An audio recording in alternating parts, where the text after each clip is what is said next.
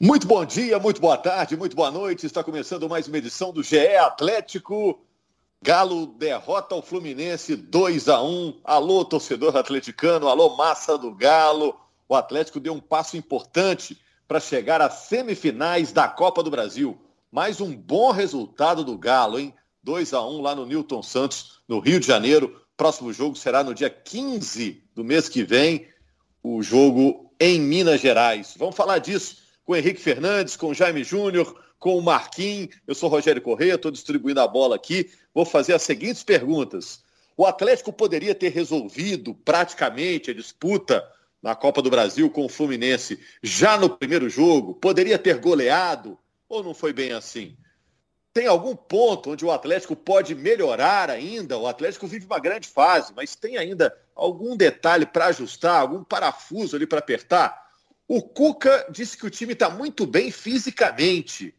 Tudo começa com isso, com uma boa preparação, mas o pessoal, a gente estava conversando um pouquinho antes aqui de gravar, quer falar sobre Diego Costa. Marquinhos quer falar de Diego Costa, o Henrique, Jaime Júnior, já que para o jogo contra o Bragantino no fim de semana, ele já estará à disposição. Você escalaria o Diego Costa já como titular no fim de semana no jogo lá no Abia Bichedi, o estádio do Bragantino. O Bragantino é o quarto colocado. O Atlético é líder do Campeonato Brasileiro. Bom, vamos saber se está todo mundo aí, já que está cada um na sua casa, nesse modo pandemia. É, Jaime Júnior está presente, Marquinhos, Henrique, todo mundo aí, gente? Um alô geral presente. aí. Opa, opa, opa, opa. Forte. Tem, tem, gente gritando lá no fundo da sala. É. então vamos começar falando de Diego Costa, vamos começar falando do jogo de ontem. Vamos na ordem cronológica?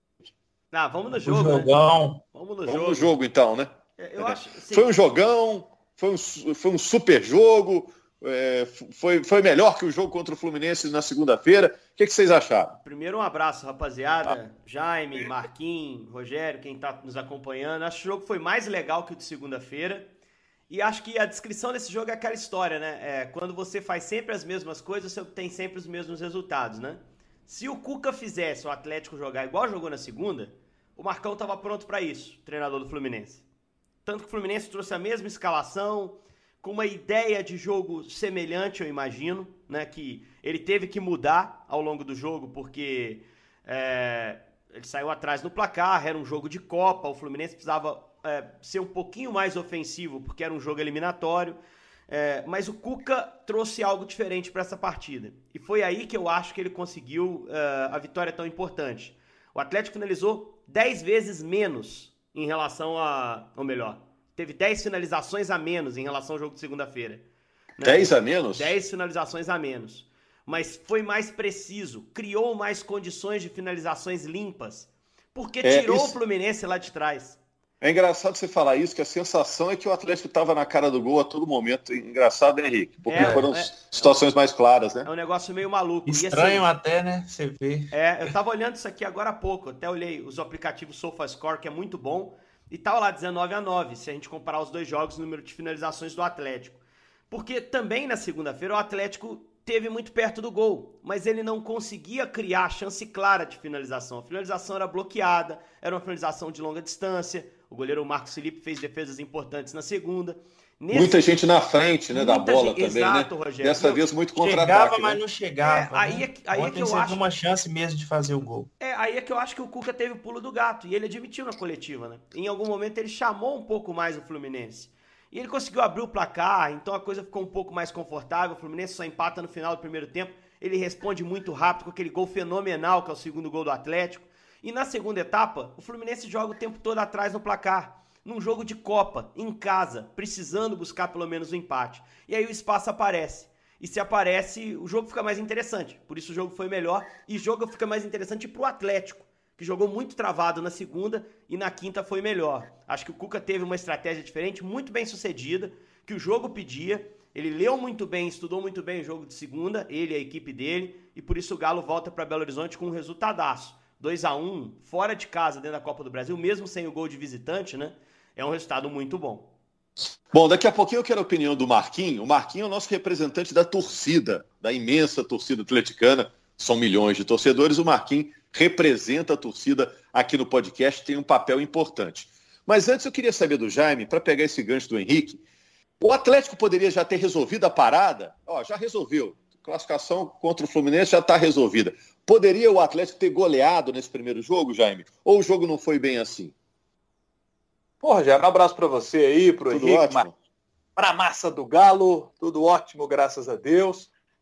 E olha, de fato o Atlético poderia ter feito mais gols, né?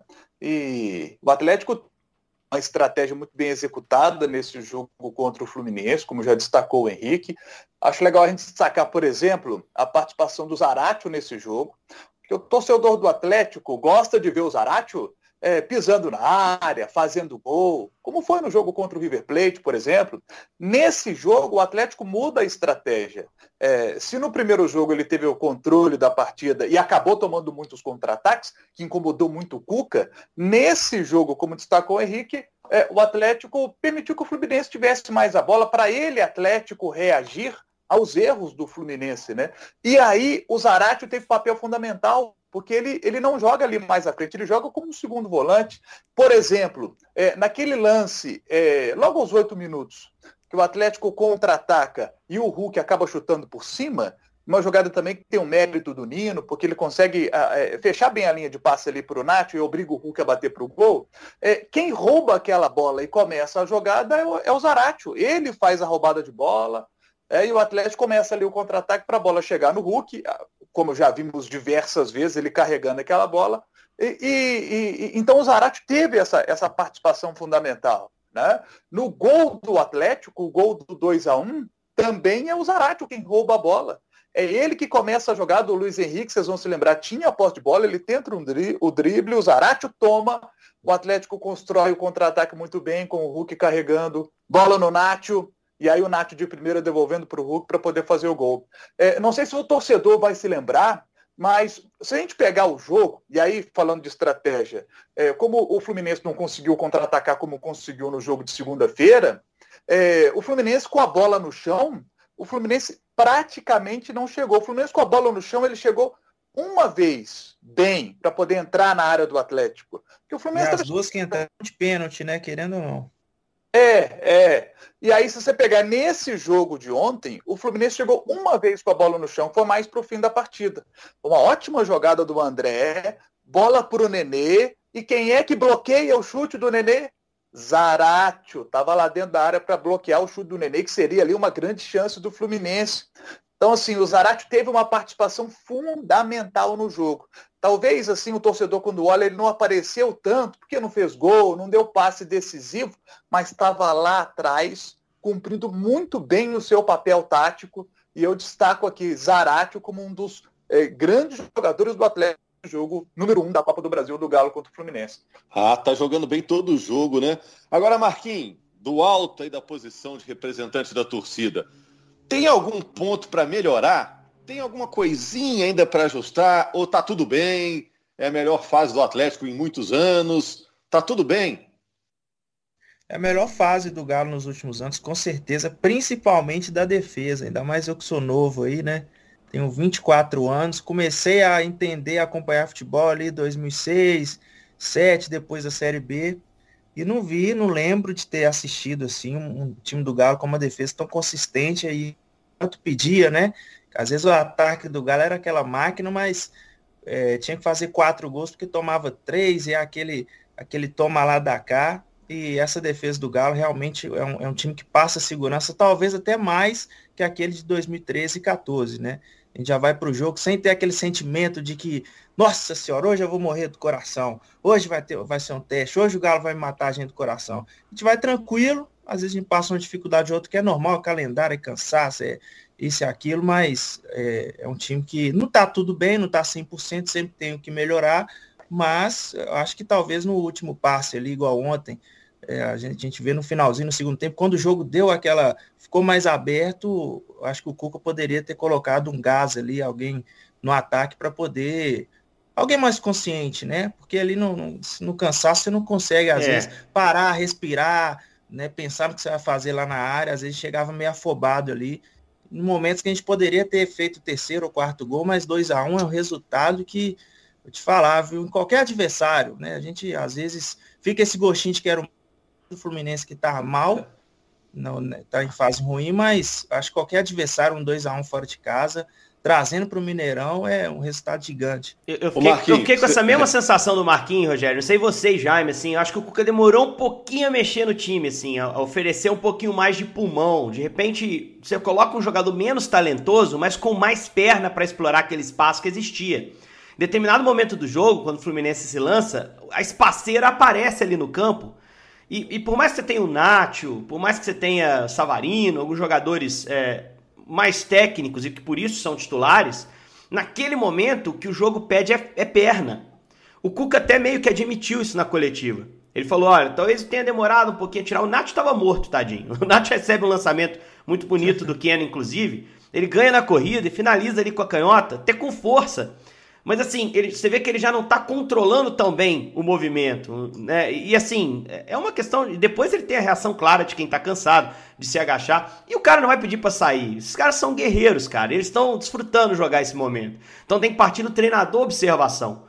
E os caras não fazem isso por mal também, de não pedir para sair, porque eles querem estar em campo. Tá? Então, eles estão é, vendo o espaço o Vargas também. ontem saiu meio, meio, meio boladão. Ah, mas é o Vargas, também, é o Vargas. ele mesmo, né? É o Vargas é desse jeito. Não, pode ter sido com o Cuca, ele é desse jeito. Mas o Cuca tá conseguindo levar o Vargas, né?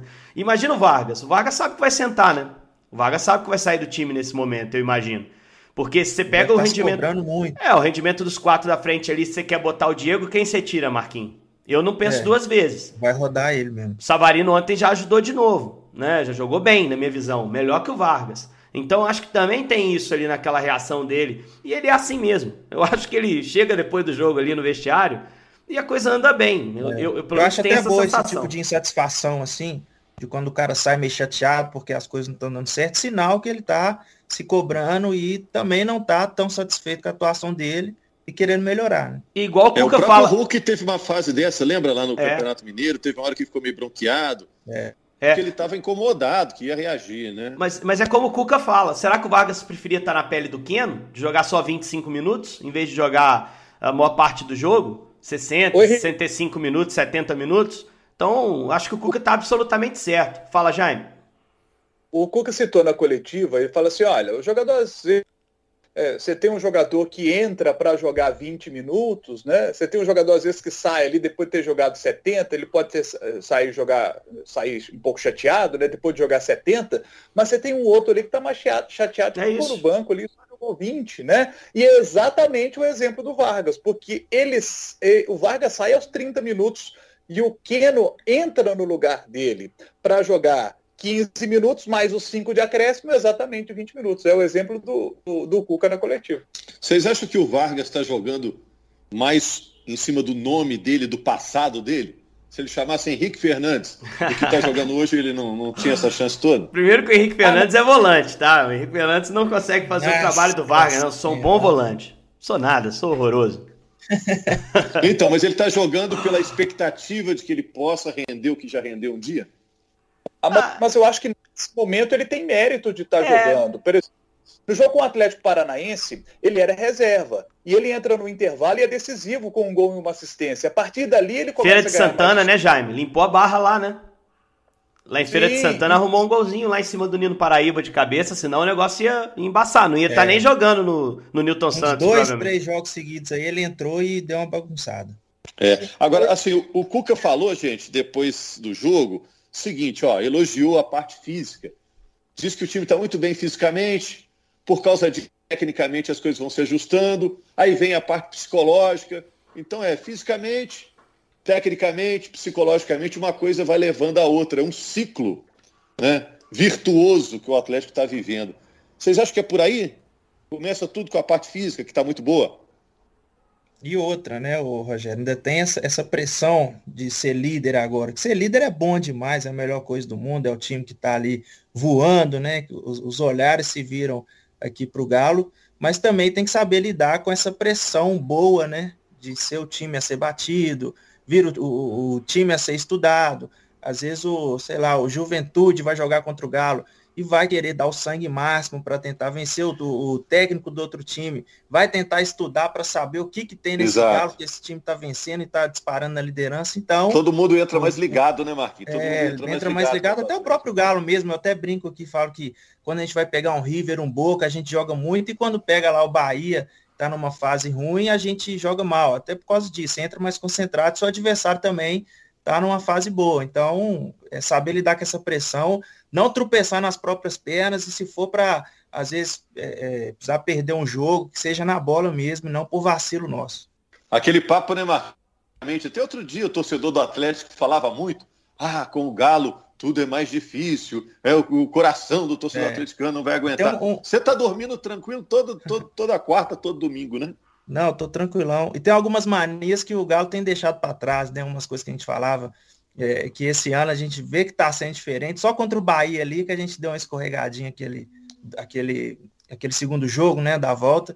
Mas o atleticano tá o seguinte, ele tá é, sonhando alto, mas com o pé cravado no chão, não quer saber de oba-oba assim, eu acho, eu sou meio, tô, tô meio no, no, em cima do muro, assim, vamos dizer, porque eu, é, eu quero ser feliz também curtindo esse momento do Galo, né? Não quero ser só, ah, vou zoar um cruzeirense, eu vou, vou é, exaltar o meu time só se for campeão, não é nada disso, a gente tem que aproveitar esse caminho também, independente do final, a gente tem que ser feliz a cada jogo aqui, que o Galo tá jogando muito. Olha esse número aqui, ó. Dos últimos 17 jogos, o Atlético só perdeu essa partida que o Marquinhos citou aí para o Bahia que foi o jogo da classificação. Perdeu é. o jogo, se classificou. Dos últimos 17, só aquela derrota para o Bahia. Não, é gigante, é gigante o trabalho. Aliás, quando se fala em preparação física, você pega as lesões recentes, não há muita lesão, não. Teve essa do Jair com o Mariano, mas olha o Mariano já voltando, tá em Atibaia também com o grupo, foi junto com o Diego. É, exaltar o trabalho do professor Cristiano Nunes, né, que é o preparador físico do Atlético, mas tomando o cuidado de dizer que existe todo um staff por trás, né? um trabalho de, de fisiologia, um trabalho do departamento médico. O Atlético está muito bem na, na, na, recuperação dos atletas, está muito bem nas leituras sobre a condição física de cada um, é, para conseguir regular a curva né, do desempenho físico dos jogadores. Olha, nós vamos ter uma sequência mais dura de jogos aqui que vai ser importante tentar manter o time. Então vamos poupar um pouco mais atrás. Vocês lembram que o Galo estava poupando contra Corinthians, contra América, contra Atlético Paranaense uma parte, chegou até o Hulk a ficar fora do time em algum momento e entrar ao longo do jogo. É, é, é com o objetivo muito claro de ter esses caras em forma, bem, nesse momento de mata-mata de temporada.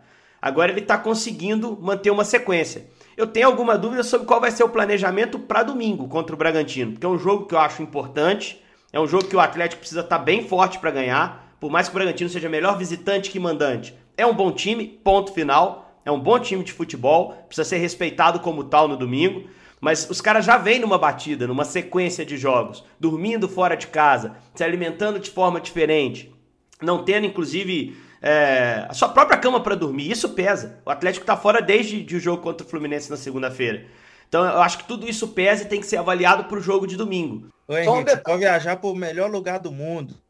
Você voltar em casa e usar o seu banheiro ali, tomar aquele banho, é, não tem, Cara, não, eu, não eu tem tô, igual. Eu né? tô falando isso porque isso realmente é discutido. Dormir na sua cama. É, isso é discutido em relação ao fisiológico. Quando você faz um planejamento sobre a situação física dos seus jogadores, isso também é considerado. Quantas vezes ele teve folga, quantas vezes ele pôde dormir em casa, como é que tá a batida de viagem, porque é. a recuperação não é completa, entendeu? Isso é comprovado cientificamente. A gente pensa no futebol como aquele bem bom, né? De ganhar dinheiro, de fama, de jogar bola, mas não vê esse outro lado aí também que deve ser pesado. Jaime. É, é só para dizer que é tanto jogo que às vezes a gente se confunde, né? O Atlético terá semanas para se preparar para o jogo contra o Fortaleza depois desse contra o Bragantino. Porque o jogo contra o Fluminense, que seria no meio desta próxima semana, foi adiado para o dia 16 e depois veio para o dia 15. Então esse jogo será no dia 15, uma quarta-feira às 7 da noite. E o jogo contra o Grêmio, a CBF prometeu e cumpriu. Esse jogo foi adiado, ainda sem data definida. Foi adiado, eu conferi isso no site da CBF, é, já tá adiado esse jogo. Conversei até com o Rodrigo Caetano e ele falou assim: pode ficar dando Ctrl-C, Ctrl-V lá, porque a CBF prometeu e ele conversou na segunda-feira, perguntou isso: vocês vão adiar mesmo o jogo? Eu falei, pode conferir lá que vai ser adiado, e foi realmente. Então o Atlético joga contra o Bragantino. É, o Cuca deve dar dois, três dias de folga para a galera, para dar uma recuperada, até porque ficaram uma semana inteira fora de casa, né? Que vai ser é, com esse último jogo aí contra o Bragantino. Então deve dar dois, três dias de folga e os jogadores só voltam a entrar em campo de novo no dia 12 contra o Fortaleza. E aí vem aquela sequência. Dia 12, Fortaleza lá no Castelão. Dia 15, aí nós teremos o jogo contra o Fluminense Copa do Brasil. E aí, fim de semana, Campeonato Brasileiro. Na outra semana é, já começa Libertadores da América, nos dias 21 e 28, os jogos contra o Palmeiras. Então o Atlético vai ter duas semanas para encher o tanque. E depois, esse monte de decisão que virá pela frente. Ô Jaime, e já que não dá para descansar, né? Tá difícil para descansar, poupar, é, porque todo compromisso é importante, né? O Bragantino, por exemplo, é um rival complicado, ainda mais jogando em casa agora. Você escalaria o Diego Costa como titular no fim de semana? Cara, Rogério, essa é uma pergunta interessante, viu? Muito interessante. Olha, eu, é, eu o Diego Costa como como opção ali no banco de reservas, porque ele não joga desde dezembro. É, está muito tempo sem jogar, sem ritmo de jogo, sabe? É muito tempo sem jogar. Opção ali no banco de reservas. Quando o adversário estiver mais cansado no segundo tempo, ter opção ali de entrar o Diego Costa. É, eu, eu não sei o que vocês pensam, mas eu começaria o time no domingo sem o Diego Costa. Mas concordo com o Cuca, se ele já está em condições para poder jogar, está é, certo em levá-lo e deixar ele no banco de reservas como arma secreta, para no segundo tempo acionar o homem. Vai sentir o jogo ali, né? Se der, sei lá, 30, 35 minutos do segundo tempo, o Galo tiver, às vezes, numa vantagem, tiver comandando o jogo, coloca o homem. Se não, acho que melhor também nem botar ele nessa fogueira, porque ainda tem tempo para estrear ainda. Eu acho que Taticamente, depend... Henrique, é jogo bom para ele? Esse jogo contra o Bragantino lá? É, eu acho que sim, todo jogo é bom para ele, assim. Ele é um jogador diferenciado e quanto antes puder estrear, mais rápido vai estar tá em forma, vai estar tá jogado, né? Eu acho que o caso do Diego não é nem adaptar o Diego ao time. O Diego vai jogar de centroavante. É adaptar o time ao Diego. Porque outros é que vão ter que mudar de posição, outros é que vão ter que fazer outro trabalho. O Diego, ele é excelente, mas ele é restrito, ele não é tão versátil. Ele pode jogar com um atacante ao lado ou como referência à frente. Basicamente é isso. Não vejo o Diego fazendo lado, não vejo o Diego jogando por dentro numa linha de três por trás do centroavante. Então é adaptar o time a ele. Quanto antes ele estrear, melhor. Eu acho que o tempo de participação dele, como titular ou reserva, passa muito pela leitura física que ele é, que se tem em relação a ele, pela resposta que ele deu nos treinos até então, que deve estar sendo muito boa para os caras optarem por levar esse cara, porque não vão levar ele para Atibaia e para Bragança para não colocar jogar. E ele só deu esse. Isso só está acontecendo, eles só estão respaldando essa decisão de já levar, porque ele deve ter rendido muito bem durante a semana. Falo deve, deve ter porque a gente não assiste treino. Então passou essa segurança. Se ele puder mais de 45, eu colocaria de titular. Eu colocaria de titular, porque vai ser titular no final das contas. Né? E você entra ali, você pode se ambientar o time com todo mundo descansado, porque quando você entra ao longo do jogo, o contexto é um pouco diferente. Agora, se ele não puder jogar nem 45, e aí é possível mensurar isso, tem feedback do próprio atleta, segura no banco, coloca num contexto de jogo. Se o jogo permitir, porque pode ter uma expulsão, por exemplo, tomara que não, mas pode ter uma expulsão, e aí você tem que fazer uma recomposição, fica mais difícil de encaixar o centroavante. Mas eu, eu colocaria para jogar o máximo de minutos. É, é uma resposta que ele pode dar, né? Que a fisiologia pode dar. Uh, o fato é que se ele viajou, Rogério, é muito improvável, é. muito improvável que a gente não veja o Diego em campo em Bragança Paulista domingo. Eu vou até escalar aí no cartão. eu vou dar até uma opinião aqui. Eu acho que assim, o momento é agora, porque o Atlético tem essa vantagem, essa sobrinha aí de seis pontos em relação a Palmeiras e Fortaleza. Ou seja, se der alguma coisa errada, o Atlético vai continuar na liderança, né?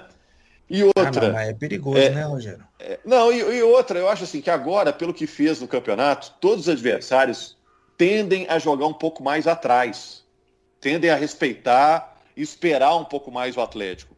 E pela característica dele, de força, talvez seja um momento bom para ele jogar, para ter a, oportunidade de contribuir com o time da forma que sempre contribuiu, que é a questão é, pelo alto, da força física. Vocês não acham, não? O Marquinhos já discordou? Eu nem acabei de falar, o Marquinhos já estava discordando. ah, não, acho que é melhor não, não, forçar tanto assim essa, essa estreia dele, não. Acabou de é, chegar ainda. É porque a relação, assim, vale o risco, viu, Marquinhos? Porque se der certo, e eu acho que vai dar certo, né, o benefício para o segundo turno inteiro será enorme, entendeu? É, mas não tem necessidade agora contra o Bragantino, né? A gente vai ter esse descanso de duas semanas aí agora, depois vão, vão ter uns jogos até mais pesados assim. Eu acho que não tem tanta necessidade nesse jogo. Acho que é continuar fazendo o que a gente já está fazendo, colocar o time que já vem jogando e, e, talvez, dependendo da sentir a pegada ali do jogo, se tiver tranquilo, colocar ele. É um atleticano racional, o Marquinhos, hein, Jaime? Pensa, não pensa com o coração, pensa só com a cabeça, hein, Jaime? E, e, e quer ver um detalhe interessante aqui? Na rodada passada, o Atlético entrou em campo na segunda-feira depois de saber o resultado dos seus adversários. Vai acontecer de novo agora. E, e, bem parecida a rodada, porque assim como na rodada passada, o Flamengo vai jogar fora de casa. Vai enfrentar o Santos, e sem o Bruno Henrique, que teve lesão muscular. O Palmeiras vai jogar de novo em casa e contra o Atlético Paranaense, que está precisando se recuperar no Campeonato Brasileiro. Tem priorizado as Copas e tem dado uma escorregada no Brasileirão. Agora vai ter esse último jogo aí para tentar aí somar pontos no Campeonato Brasileiro. Esses dois jogos, Santos e Flamengo, será sete da noite esse jogo, Palmeiras e Atlético Paranaense às 21, às 9 da noite. Então o torcedor do Galo pode sentar no sábado aí em frente à televisão, ligar lá no Premier, para poder secar Flamengo e Palmeiras nesses dois jogos. E o Galo joga no domingo à noite, às 8h30, já sabendo o resultado dos dois. Se os dois tropeçarem, como aconteceu na rodada passada, o Galo vencendo o Bragantino pode ampliar ainda mais a vantagem. Esse jogo é, é muito importante para o Galo para encerrar esse, esse ciclo aí, né? Para depois ter essas duas semanas de folga aí, treinar bem o time para encaixar o Diego Costa ali nesse novo novo Galo com o Diego Costa no ataque, né? Hum. Para encerrar, Henrique, é. volta Mariano normalmente, que o Mariano viaja também, né? Está recuperado da, do problema físico. Ou tem briga por posição com o Guga? Guga Aquela jogou, eterna briga. Guga jogou bem no Newton Santos, não sei o que vocês pensam. O Guga elogiou, jogou, concordo com ele, acho jogou que jogou sim. bem, bloqueou bem cruzamentos por ali. Bem.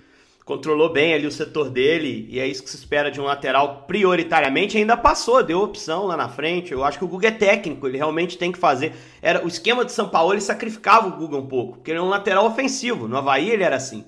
E, e, o Cuca não exige dele aquela, aquela terceira opção de saída de bola, aquela não, não o prende, permite que ele jogue mais como um lateral, ala, enfim, se apresente à frente. Prefiro o Mariano, mas acho que nesse caso não há muita pressa não. O Guga é capaz de fazer um bom jogo. Acho que o empate lá em Bragança não é um mau resultado, olhando o campeonato. Muita gente vai lá e vai perder ponto. Palmeiras levou três lá para o Bragantino, é um dos bons times do campeonato. É time que vai brigar sério e por vaga na Libertadores e não é surpresa nenhuma, né, porque é um dos times que mais investiram para se montar. Só que no Atlético eles vieram buscar Alejandro e Cleiton, metendo uma baba, pagando bem para isso. Então, assim, não, não se iludam com esse jogo, é jogo delicadíssimo. Que no ano passado foi muito legal, né? Não sei se vocês lembram, o Atlético de São Paulo lá empatou no último minuto com o Bragantino, um jogo emocionante. Vamos ver se no domingo a gente vai ver isso de novo. Só um esclarecimentozinho, Rogério, que ficou, ficou devendo aqui, que na segunda eu tava te, tentando te substituir aqui no brilhantismo, não no brilhantismo, mas na eficiência. E a gente disse que falaria da questão política do Atlético se tivéssemos um setorista aqui. Infelizmente não conseguimos um dos nossos setoristas, a escala está carregada, mas a gente promete fazer essa discussão para o atleticano que tem interesse. Eu só acho que é importante que, além da nossa opinião, a gente também tenha embasamento é, da rapaziada que normalmente está é, com a gente aqui. Porque é uma questão é. Que, que interfere muito no dia a dia do clube uh, que certamente interessa ao torcedor. E é importante que se controle, né, Marquinhos? Como você falou na última segunda-feira, é importante que essa situação se resolva para o campo continuar tranquilo, né, Marquinhos? Pois é, o Galo está bem e não precisa de ninguém para atrapalhar. E muitas das vezes, né, até que eu citei da torcida, que da torcida está mais cautelosa, tá, às vezes até deixando de comemorar tanto assim, porque às vezes fica esse trauma de ver que a gente estava na frente, que a gente deu uma emocionada antes, assim, foi no oba-oba, depois deu ruim, então por isso que o atleticano tá esperando um pouquinho, tá meio com o pezinho atrás, achando que, sei lá, será que agora vai? Vamos esperar. Então, essa é a pegada, mas também não acho que a gente tem que deixar de curtir o nosso time, que o momento é bom. E você não vai falar da parte política, mas eu vou falar da parte financeira, que com esses dois gols que o Fred fez no Galo essa semana, aumentou a dívida dele aí com nós. E vou aumentar os juros aí, viu, Fred? Ele vai, Falou, Marquinhos. Ele vai empurrar a dívida para o Cruzeiro. Vai, vai empurrar a dívida para o Cruzeiro, que ele tem o documento lá, enfim, vai se arrastar Nossa, mais um tanto de tempo. Boa sorte para é. ele. Valeu, Jaime. Algo a acrescentar, Jaime? Ou falamos de volta na, na segunda-feira com, com o novo GE Atlético? Vamos, vamos ter tempo, né? O tema que o Henrique citou, por exemplo, aí, com o adiamento do jogo do Grêmio, nós vamos ter tempo. Vamos poder falar também de Campeonato Brasileiro Feminino, né? Que o Atlético está na final da Série A2 para dois jogos contra o Bragantino na decisão. Acho legal também a gente destacar o futebol feminino do Galo, que subiu para a primeira divisão, e como o Galo vai estar tá parado, porque não vai jogar contra o Grêmio é, no, sem ser nesse domingo no outro, né? Vamos poder destacar esse assunto também. O Galo sempre tem notícia, Rogério. É isso. E até por isso o Jaime sabe, o Henrique também, o Marquinhos também. O podcast, gente, o GE Atlético, é um sucesso de audiência entre os podcasts esportivos da Globo. Volta e meia aparece lá em primeiro lugar, ou entre os primeiros. É um sucesso. A torcida do Galo está muito animada. A gente agradece a audiência, o carinho de todos vocês. E a gente está aqui sempre procurando fazer o melhor, né? Com os elogios, com as críticas vendo onde vai parar esse galo, o galo do Cuca, né? Esse galo galáctico, né? cheio de reforços. Quem sabe na segunda a gente está falando aqui da estreia do Diego Costa com a camisa do Galo. Vai ter muita coisa aqui para a gente comentar. Valeu, gente. Até segunda-feira, então. Opa, opa, diga. Aproveitando esse engajamento que a gente sabe que é comum da torcida do Galo, segunda-feira, 5 da tarde no Sport TV, primeiro jogo, Bragantino Bragantino e Atlético, decisão da Série A2 do Campeonato Brasileiro Feminino. Vale aí essa força da torcida do Galo para as meninas, para as vingadoras do Galo. Dois duelos então contra o Bragantino, né? no fim de semana. É isso. Segunda-feira estamos de volta. Grande abraço, gente. Muito obrigado. Bora.